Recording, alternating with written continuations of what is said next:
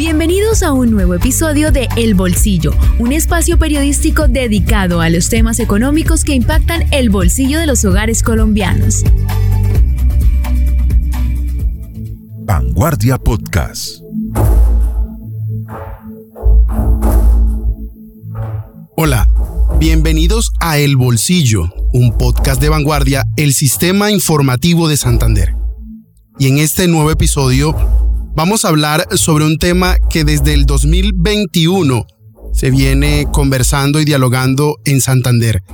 Pero en el 2022 aumentó esta conversación acerca del el río Suratá. Pero simplemente no por ser el río, sino porque se han presentado hallazgos de alta concentración de mercurio.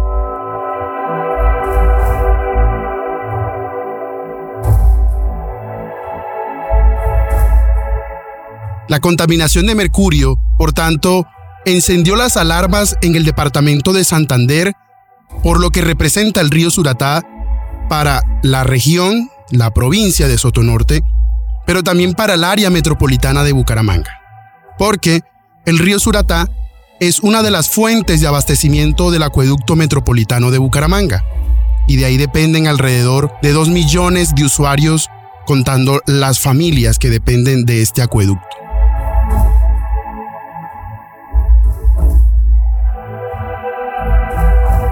Vanguardia Podcast. Este río tiene un área aferente aproximadamente de 689 mil kilómetros cuadrados. Y de ahí que los ojos de autoridades ambientales, autoridades de control, los mismos habitantes de la región Sotonorte se hayan volcado y hayan denunciado la presencia de mercurio en las aguas de este río. Incluso Académicos también han dicho que se ha encontrado cadmio y otros metales pesados en estas aguas. ¿Y cuál es la causa? Hace poco, en Vanguardia, publicamos un informe especial de los últimos 40 años de este río y encontramos que hay múltiples causas, pero la principal es la minería ilegal.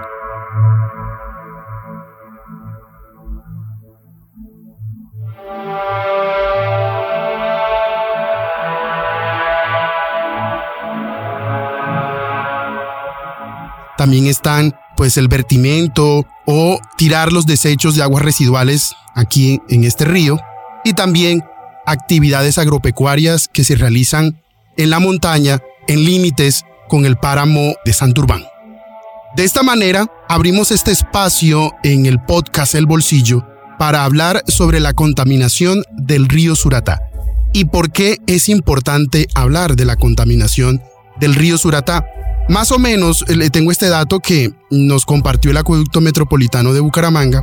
En los últimos dos años, la concentración promedio de mercurio ha estado entre 2 y 25 microgramos por litro. Es alto, porque el límite que pone eh, la Organización Mundial de la Salud es de un microgramo por litro. Sin contar que el año pasado tuvimos un pico, lamentablemente, que fue el que encendió las alarmas.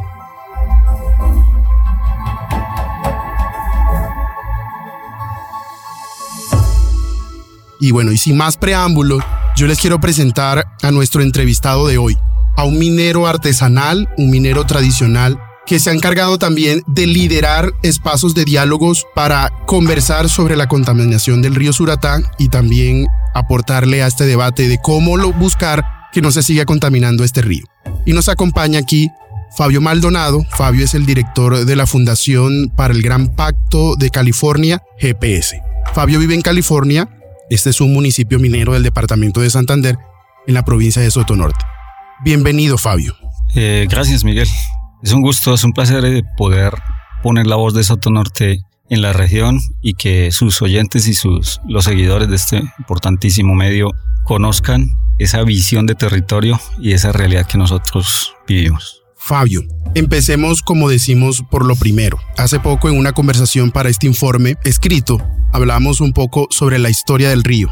Y precisamente eso es lo que quiero preguntarte. ¿Cuándo se dan esos primeros registros de contaminación del río que ustedes en la provincia, en Sotonorte, y ustedes como mineros tradicionales presenciaron o se dieron cuenta? ¿Cuándo ustedes se dan cuenta que el río tiene eh, mercurio o se empezó a contaminar? Los primeros, digamos, índices altos se dieron con el boom del desarrollo de la pequeña minería en los años 80.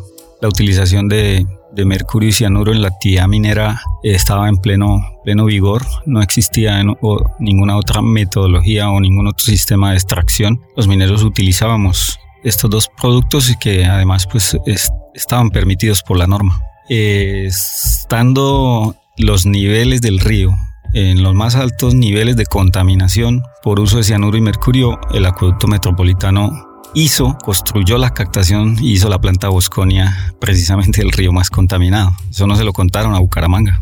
Aún sabiendo este antecedente que nos estás contando, aún así el acueducto construye esta planta de captación, ¿es así? Y es así, no solamente construye una planta de captación de un río contaminado, sino que además implementa un sistema de bombeo que le cuesta a la ciudad miles de millones al año.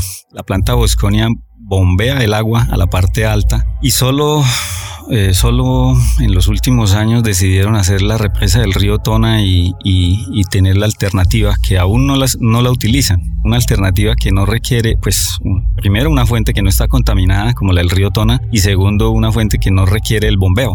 Entonces son cosas que son cosas de diseño y son cosas de ingeniería que, que, que pues, a la lógica son absurdas.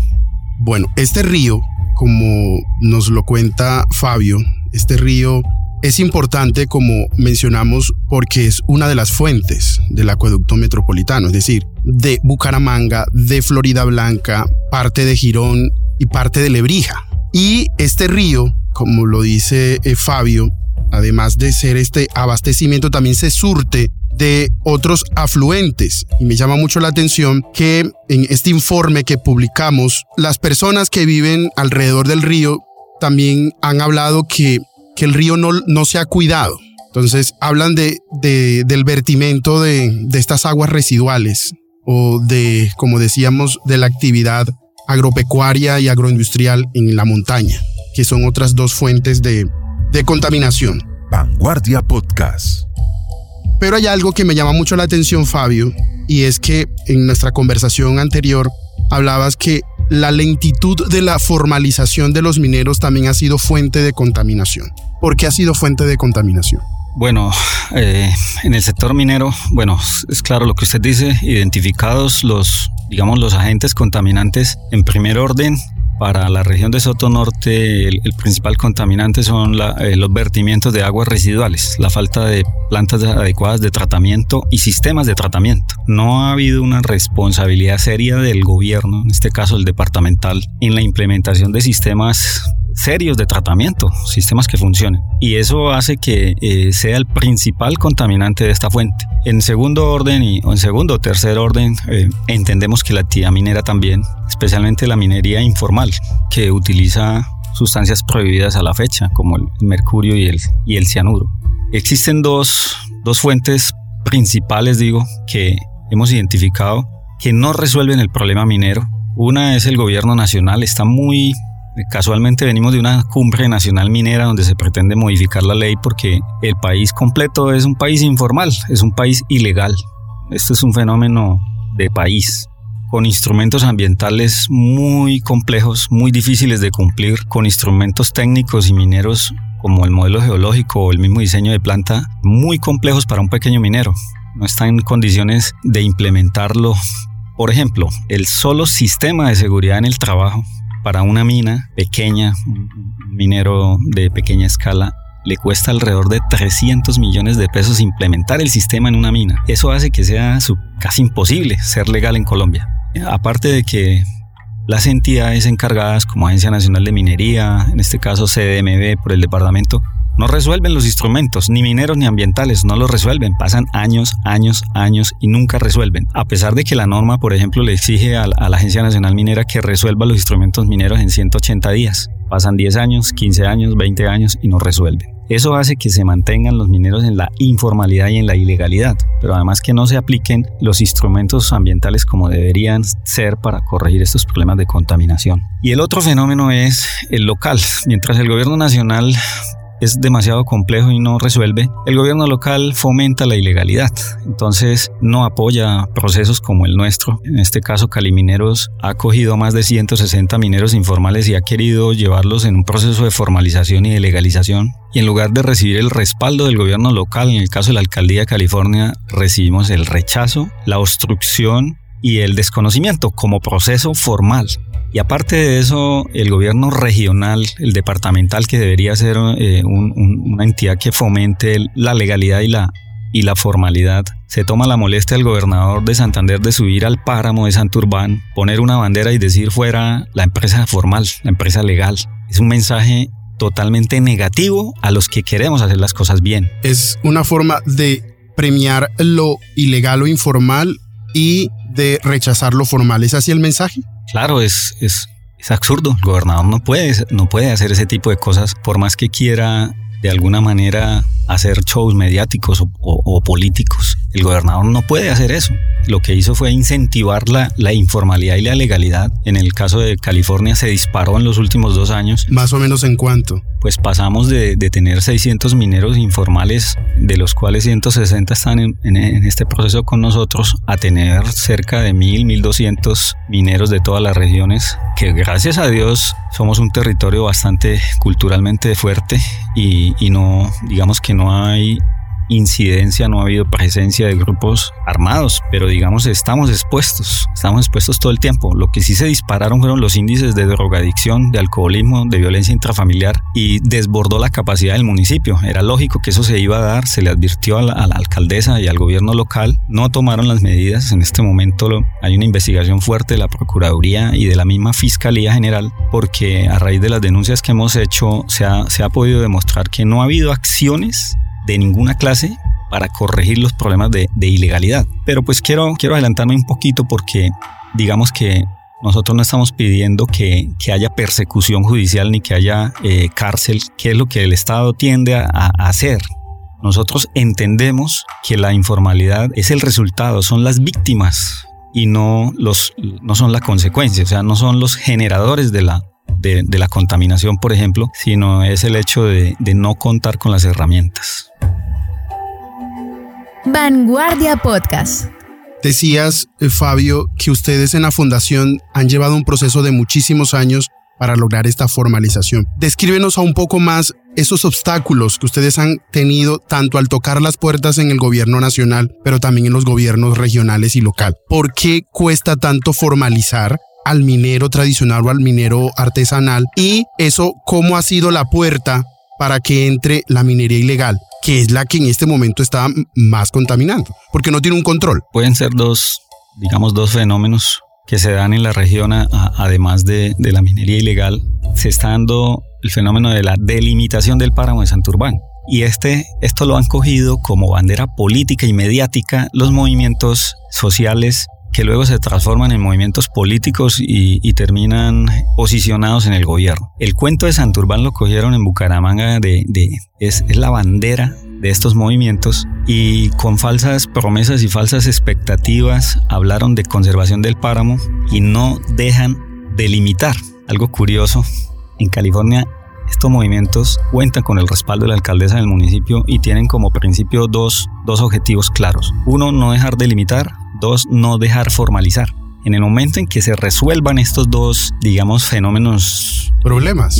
O estos dos problemas, se les acaba su, razón de ser. Entonces no la quieren soltar y no dejan, no dejan. Usted puede, pues e, e, esa fue la denuncia que se hizo precisamente contra la alcaldesa porque iban 18 reuniones de, de, de delimitación de páramos solo en la etapa de concertación y de 18 reuniones la señora se encargó de boicotearlas una por una. Usted imagínese al Estado poniendo 48 funcionarios en el municipio de California para que concerten y una sola persona saboteando, boicoteando el proceso. Eso la tiene investigada, por supuesto. Eh, no se puede jugar con el Estado, no se puede jugar con los recursos, pero es que además se deben resolver los instrumentos, sean ambientales, sean mineros, sean, sean los que sean, se deben resolver y no dejan. Entonces ahí estamos. Entonces, si te entiendo, la delimitación del páramo también hace parte de todo este embrollo, de todo este, este problema complejo de la contaminación. Sí, es, es, son estos dos instrumentos, la delimitación y la formalización. Son dos instrumentos que, que, que son claves, que son necesarios resolverlos y que no, esta, esta gente, estos gobiernos locales no, no, no permiten, pero tienen un objetivo mayor, ¿no? Es una bandera como le digo, política y mediática. Mantiene la imagen de estas personas, incluso el alcalde mismo de Bucaramanga. Eso, él se encargó estos cuatro años de hablar solamente del páramo de Santurbán y distrajo la atención de la ciudad y no le respondió a la ciudad. Y se va sin responderle a la ciudad. Pregúntenle ustedes por los temas de seguridad, por el empleo, por, por toda la problemática de movilidad que tiene Bucaramanga. Él no resolvió nada. Él se encargó, él se distrajo a la gente hablándole de Santurbán. Miren ustedes que con bombos y platillos anunció 13 becas universitarias en el municipio de California como apoyo a, a, Santurbán y no les cumplió. o sea, eh, habló de compra de predios, que eso termina generando desplazamiento, en fin, se podría hacer una revisión y debería la ciudad hacer una revisión. Por supuesto que la ciudad tiene derecho a garantizar el suministro de agua para sus eh, futuras generaciones. Yo mismo tengo un todos nosotros, todos Sotonorte tenemos un vínculo directo con Bucaramanga. Nuestra familia, nuestros hijos estudian acá, nosotros montamos negocios en Bucaramanga, todos tenemos un vínculo directo. Debemos preguntarle al, al, al alcalde cuáles son las acciones reales que hizo de conservación en el páramo, pero, pero más allá de, de esa, de esa distracción. Y de sembrar, de sembrar frailejones. Ah, sí. Solamente. Sí, sí, sí. Sí, no, es curioso. Todo el mundo es ambientalista. Yo, yo, yo. Nosotros los mineros nos, nos, nos reímos un poco de la realidad porque si usted va a California, Betas y Suratá, las zonas de mayor conservación. Es más, acabamos de terminar un estudio con la Fundación Guayacanal donde se demostró con hechos científicamente que la zona, ojo a esto, la zona mejor conservada del páramo de Santurbán está en Betas, California, Suratá. Bueno, yo quiero continuar esta conversación con Fabio dándole, dando unos datos para que ustedes quienes nos, nos escuchan en el bolsillo, un podcast de vanguardia del sistema informativo de Santander, tengan un poco también de contexto de qué estamos hablando. Hasta la fecha, lo que va corrido del 2023, según datos del Acueducto Metropolitano de Bucaramanga, el día con mayor concentración de mercurio en las aguas que abastecen este acueducto fueron de 5,4 microgramos por litro, eso fue el 26 de febrero. Como eso fue menor a los 15 microgramos por litro, entonces eso permite que se active el pretratamiento en la planta. Eso es una medida que tiene el acueducto metropolitano. Tengo otro dato. 62 casos de explotación ilícita de yacimiento minero y otros materiales reportó el índice de riesgo subnacional por departamentos del 2022, ubicando a Santander como el departamento con mayor riesgo medioambiental de Colombia. Tengo otro dato. En el 2022, el día de mayor presencia de mercurio fue con 163 microgramos por litro de agua. Para tener la magnitud, y como decíamos al principio, la norma de la Organización Mundial de la Salud habla de un microgramo. Imagínense, de 1 a 163 microgramos. También en Vanguardia se hizo un especial sobre lo que hay detrás también del mercurio y hay toda una red ilegal porque en esta provincia se extrae principalmente oro, pero también cómo se consigue el mercurio en el mercado.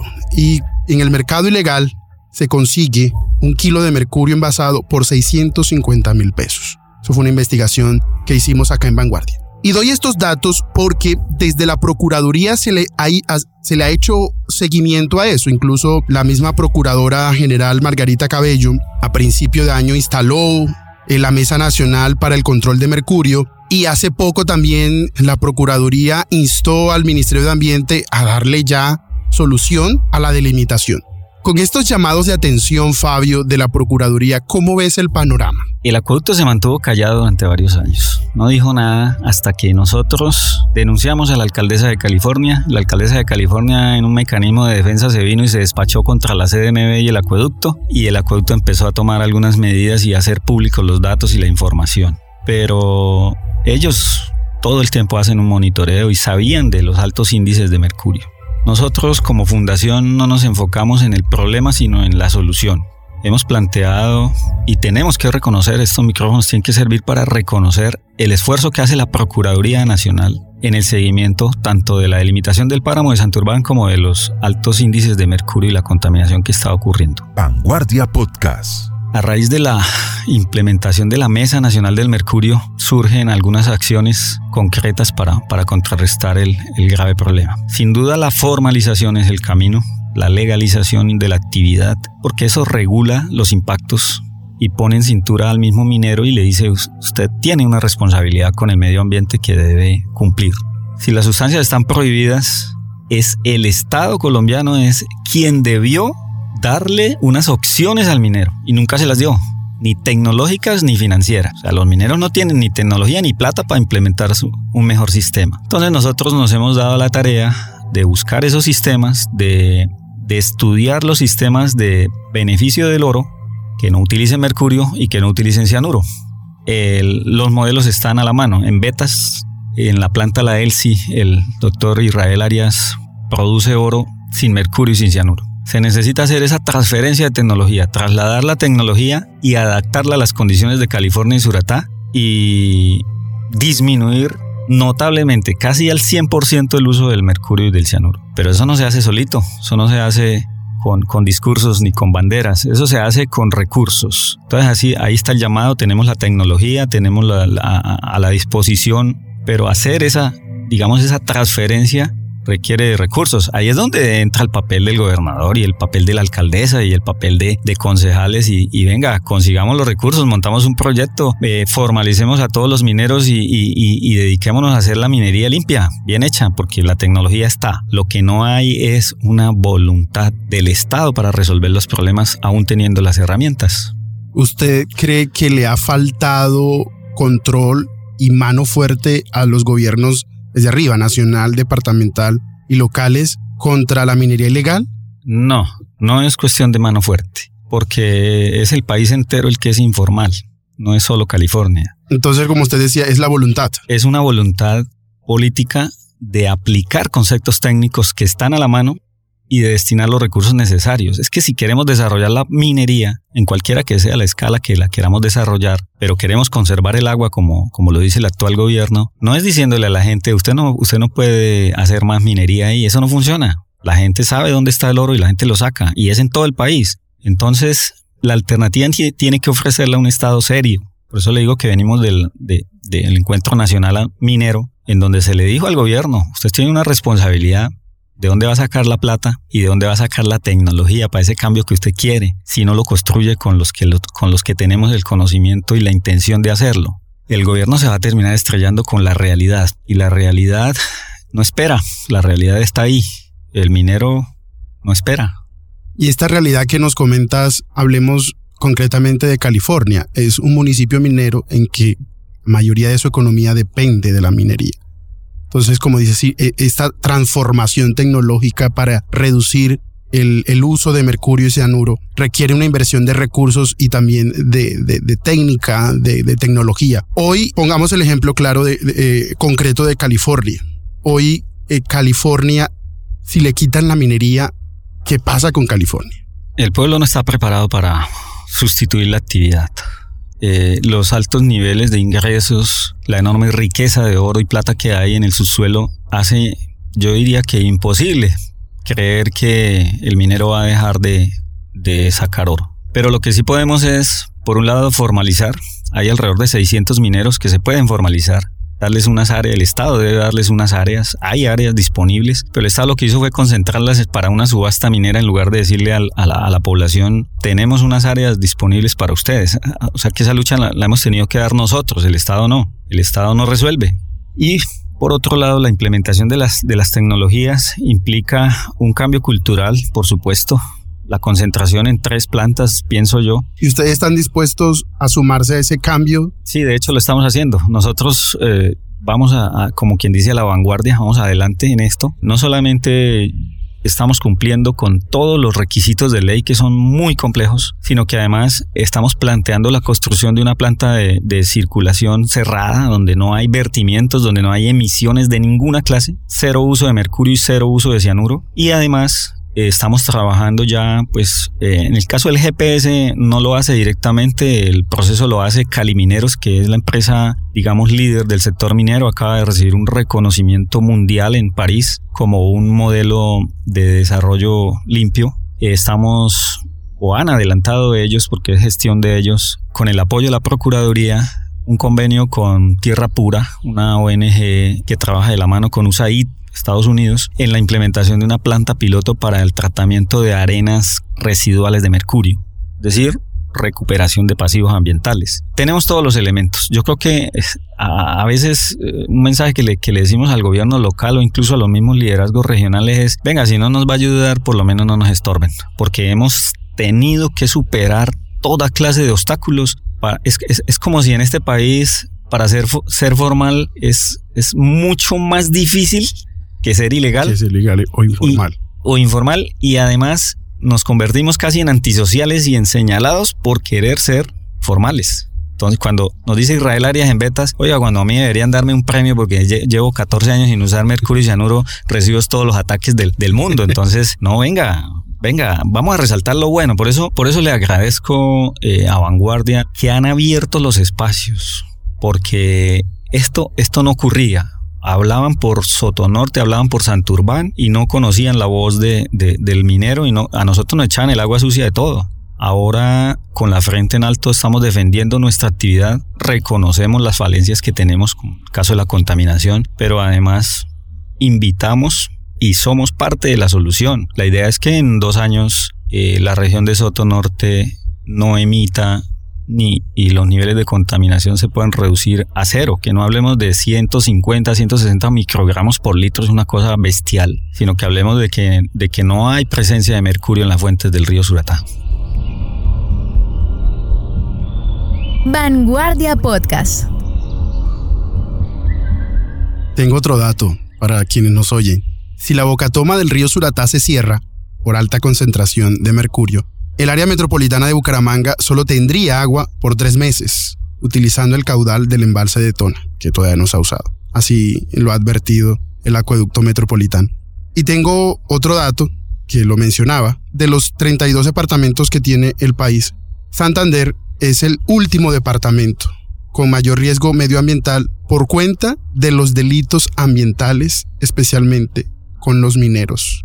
Y digo esto para hacerle una pregunta que le hemos intentado hacer a varios científicos de la región, a profesores que, han estudiado eh, el mercurio, el cadmio, el plomo, y preguntarle cómo están hoy las condiciones de contaminación durante, usted nos hablaba de cuatro décadas, más o menos. Hoy esta región, o hablemos de Santander, está contaminada. ¿Usted cree que está envenenada por todos estos metales pesados? La fuente principal, en este caso el río Suratá, está contaminado, claro.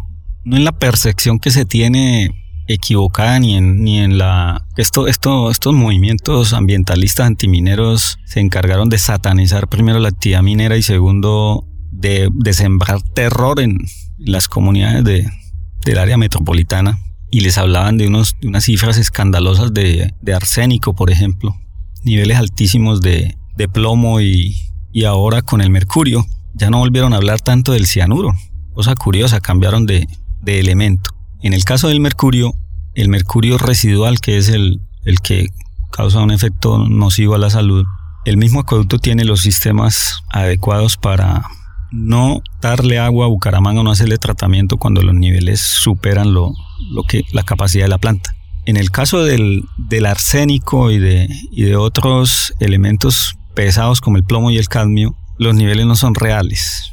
Ahorita está el Servicio Geológico Colombiano haciendo unos monitoreos y tenemos miedo. El caso particular de la Fundación GPS no está de acuerdo con esos estudios porque hay una orden directa del gobierno nacional antiminero de encontrar evidencias y de buscar evidencias y demostrar que la actividad debe ser cerrada. Se debe acabar con la minería en, en Santurbán, se debe acabar con la minería en Soto Norte. Pero es más algo ideológico o es algo como eh, desde, los, desde la evidencia de los números, lo científico? Estamos en contra del estudio porque en California el Servicio Geológico hizo el monitoreo en, en una semana. Eso no, eso no es monitoreo. Monitoreo debe ser permanente y debe ser el resultado de, unos análisis estadísticos eh, serios. Y pretendían mostrarle a Bucaramanga y al país que los niveles de, de arsénico estaban disparados por encima de 3000 en una digamos, en un acto irresponsable porque hicieron muestreos en un solo túnel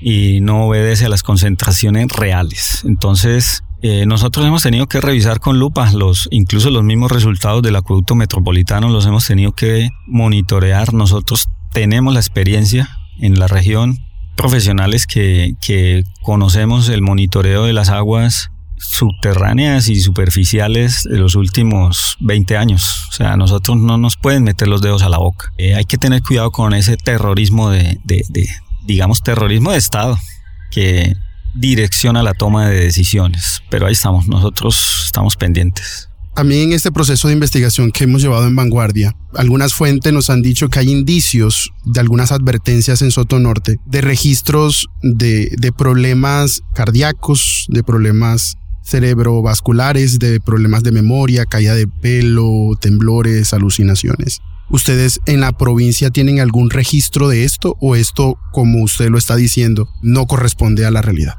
Yo creo que todo requiere como un balance y un, y un equilibrio en tanto en los estudios como en la toma de decisiones. Particularmente soy ingeniero especialista en, en ingeniería ambiental, parte pues de toda la vida como minero. He podido acompañar dos estudios que hizo la UIS con una diferencia de 25 años cada estudio. Es decir, hace entre 25 y 30 años la UIS hizo un estudio y hace 3, 4 años hizo otro. Los dos pretendían determinar eh, las afectaciones a la salud por el uso continuo de mercurio. Los dos estudios no fueron concluyentes. Ustedes los pueden buscar fácilmente la, ahí están, están a disposición, son, son estudios hechos por la UIS, por la Unidad de Salud de la UIS o la Escuela de Salud. No fueron concluyentes en el sentido de que no hay evidencias serias por lo menos estadísticas que demuestren una estrecha relación, ¿sí? No hay pueden ustedes mirar todos los reportes de los hospitales de Soto Norte, de los seis municipios, y no hay evidencias de ninguna de estas enfermedades que, se proponía iban a resultar. Es más, eh, yo mismo fui conejillo de indias, yo mismo me presté para que pudieran investigar con mi cuerpo, con mi salud. Eh, lo mismo hizo mi madre, y mi madre tiene 78 años de edad, duró 60 años sacando oro del río, una minera de subsistencia de toda la vida, una minera tradicional tiene 78 años de edad. Curiosamente, no tiene ningún problema de salud. No le aqueja ni. Pues, yo creo que estoy más enfermo yo que ella. Y manipuló mercurio durante 60 años. Entonces, si usted no se enferma manipulando mercurio 60 años, o sea, manipulación directa, todas las tardes sacaba sus arenas y cogía en su mano eh, unos 5, un castellano de oro que son alrededor de 20 gramos de, perdón, de mercurio lo, lo echa en su batea y soba la batea, la sobó durante 60 años para sacar el oro diario. No hay una evidencia. Entonces, no es que no haya una evidencia, es que no lo hay. No la hay. se comparó con, por ejemplo, la población de Charta eh, y superamos en puntaje a la, población de Charta que es agrícola o que es agropecuaria. Esto no es para descartar ni es para decir que el mercurio no es nocivo y que no hace daño. No, no estoy diciendo eso. Es para demostrar que el mercurio que hace daño es el residual, que va a parar a las ciénagas, lo toman los pescados, lo pasan por sus tejidos y luego la persona se alimenta de ese pescado. Esa residualidad tendríamos que revisar aguas abajo eh, los efectos que ha tenido en la salud. Vanguardia Podcast. Para terminar, yo quiero concluir basándonos en, lo que nos has dicho con una pregunta que, que tengo aquí. Ninguna autoridad ambiental y ni de control ha podido darle una respuesta de fondo tanto a la contaminación del río Surata como a los problemas administrativos del páramo. Eso lo hemos hablado aquí. ¿Crees que al darle primero una solución a la organización administrativa que hablamos de la delimitación del páramo, de inmediato hay una consecuencia de formalización o hay que hacer las dos cosas al tiempo? Ir delimitando el páramo para mejorar también la, organización económica incluso de Sotonorte pero al mismo tiempo hacer esos pasos de formalización y como dices, eh, como dices tú, de ir eh, ayudando a los mineros en este proceso de transformación tecnológica. ¿Cuáles serían los dos escenarios de los que te nombré? Bueno, si usted trae aquí a, Leonidas Arias, presidente o representante de la Asociación de Mineros de California, le va a decir que ellos tienen, eh, acogen en su organización alrededor de 15 pequeños titulares mineros, de los cuales han solicitado a la CDMB la resolución de un trámite ambiental tan sencillo como la concesión de aguas y que llevan 15, 18 años y la CDMB no le ha dado ninguna respuesta. Menos ahora que hablamos de, de delimitación del páramo. Entonces, un Estado que no resuelve, pero pues digamos como nuestro trabajo ha sido investigar un poco más allá, las instituciones tenemos que rescatarlas. El gobernador tiene que dedicarse a gobernar y administrar y a fomentar el desarrollo del departamento, a mejorar las vías. Soto Norte no tiene carretera, Soto Norte no tiene universidad, Soto Norte no tiene hospitales decentes, Soto Norte no tiene opciones de empleo para sus jóvenes. Eso es lo que se debe dedicar el gobernador. La CDMB tenemos que quitársela a los corruptos, mafias políticas en cabeza de personajes que se reparten los 100 mil millones de pesos de presupuesto anuales que tiene la corporación, que a, dedo señalan funcionarios y ponen y quitan funcionarios y no le responden al medio ambiente ni le responden a la región. Hemos estado haciendo un trabajo fuerte, no de, no de denuncia, sino de conciencia, exigiéndole a estas entidades que respondan por el papel que les, que les corresponde hacer. Entonces, es un trabajo que tenemos que hacer todos, todos, entrar en, entrar en un, digamos que en un cambio de conciencia. ¿Vamos a ser ilegales? ¿Toda la vida seguimos siendo informales o vamos a formalizar nuestra actividad? ¿Vamos a responderle a un Estado con impuestos y con eh, beneficios para el Estado o seguimos haciendo la actividad como la venimos haciendo? Es una responsabilidad de todos, es un llamado, este año es un año electoral, estamos haciendo llamado especial a los candidatos a alcaldías, a asambleas, a, consejos, a hacer un cambio de conciencia. Estamos haciendo un trabajo con los jóvenes en la región para formar o, digamos, por lo menos tratar de incidir en un, en un cambio. Entonces, delimitar, por supuesto, es una medida que requiere el mundo, delimitar el páramo de Santurbán, pero, pero no el simple paso de una línea, eso no resuelve absolutamente nada, nada. Es que el mundo entero realice las acciones para conservar nuestros páramos, beneficiando, por supuesto, y garantizándole calidad de vida a los habitantes, no desplazándolos y sacándolos de allá como han querido hacer instituciones como el, mismo acueducto metropolitano de Bucaramanga, que compra predios en nuestros páramos, los cerca, los encierra y los dedica a la conservación, desplazando a sus propietarios. Pues todos no nos podemos venir a vivir a Bucaramanga, todos no nos podemos desplazar nosotros queremos seguir siendo lo que somos y queremos hacerlo de la mejor manera. Entonces ahí están las, las opciones, eh, instrumentos legales aplicados a la, a, la, a la práctica y una responsabilidad de todos en lo que hacemos. Fabio, muchísimas gracias por aceptar la invitación, por venir acá hasta los estudios eh, audiovisuales y de grabación de Vanguardia, el Sistema Informativo de Santander. Gracias por aceptar la invitación al podcast El Bolsillo. Y bueno, Siempre por acá, bienvenido para seguir hablando de estos temas. Gracias Miguel, gracias a Vanguardia. Hay que resaltar que ustedes como medio han sido serios y han hecho investigación y, han llevado la voz pues de, los distintos sectores. Eso hay que reconocérselo también a ustedes por, porque los medios también tienen una responsabilidad grande en todo lo que pasa y ustedes están siendo juiciosos. Bueno, gracias Fabio. Yo les quiero recordar a todos los que nos oyen a través de su plataforma de podcast favorita, suscribirse y también calificar con cinco estrellas este podcast para que este contenido le llegue a más personas y también activar las notificaciones para que cada vez que publiquemos un nuevo episodio estén al tanto de los temas económicos de Colombia y de Santander. Nos oímos en un próximo episodio.